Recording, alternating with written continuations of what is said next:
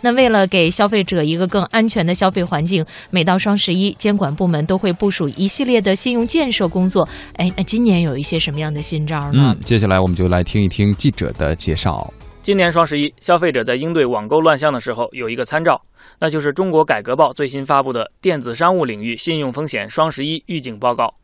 这份报告的一大内容就是根据以往的大数据，总结出了消费者应该防范的十大信用风险和商家应该防范的八大信用风险。中国改革报社社长程晓波：消费者的信用风险主要包括商品信息的表里不一啦，优惠促销暗含水分啦，特殊的商品的以假乱真啦，售后服务名不副实啦，还有一些钓鱼网站等等。那么商家的信用风险呢，主要包括什么网购碰瓷儿啦、职业打假、广告索赔啊、恶意退货呀、专家炒信啊等等。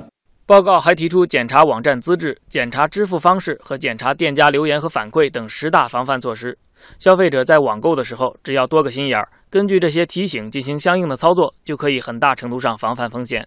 不过，光有风险的预警还远远不够，从根本上治理网购乱象，还要完善信用体系建设。为此，今年双十一将针对炒信行为，也就是利用虚拟交易炒作信用的行为，建立一个黑名单，并定期更新。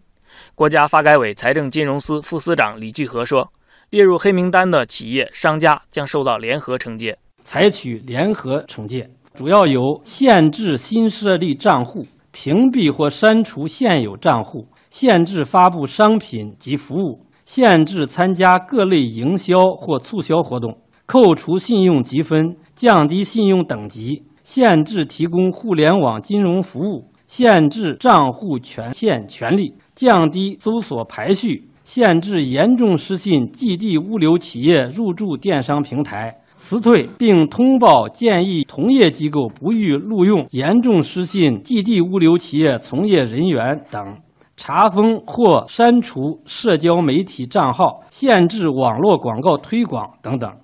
据了解，目前已经有八家规模较大的电商平台签署了反炒信信息共享协议。当然，也有商家担心，整治炒信的过程中必然涉及到信息的收集和传递，这是否可能侵犯商家的隐私呢？李聚合这样回应：平台企业在反炒信的过程中，会不会侵犯有关的市场主体的利益的问题？那么我们也注意到了，我们第一个呢，就是要保护商业市场主体的隐私。保护商业机密，搞好信息安全。第二个呢，就是要联手制定好标准，在国家 有关部门的指导下。第三个，就是在发生错误的情况下，还要建立异议的投诉的机制，还要尽快恢复等等，要保护啊有关市场主体的权益。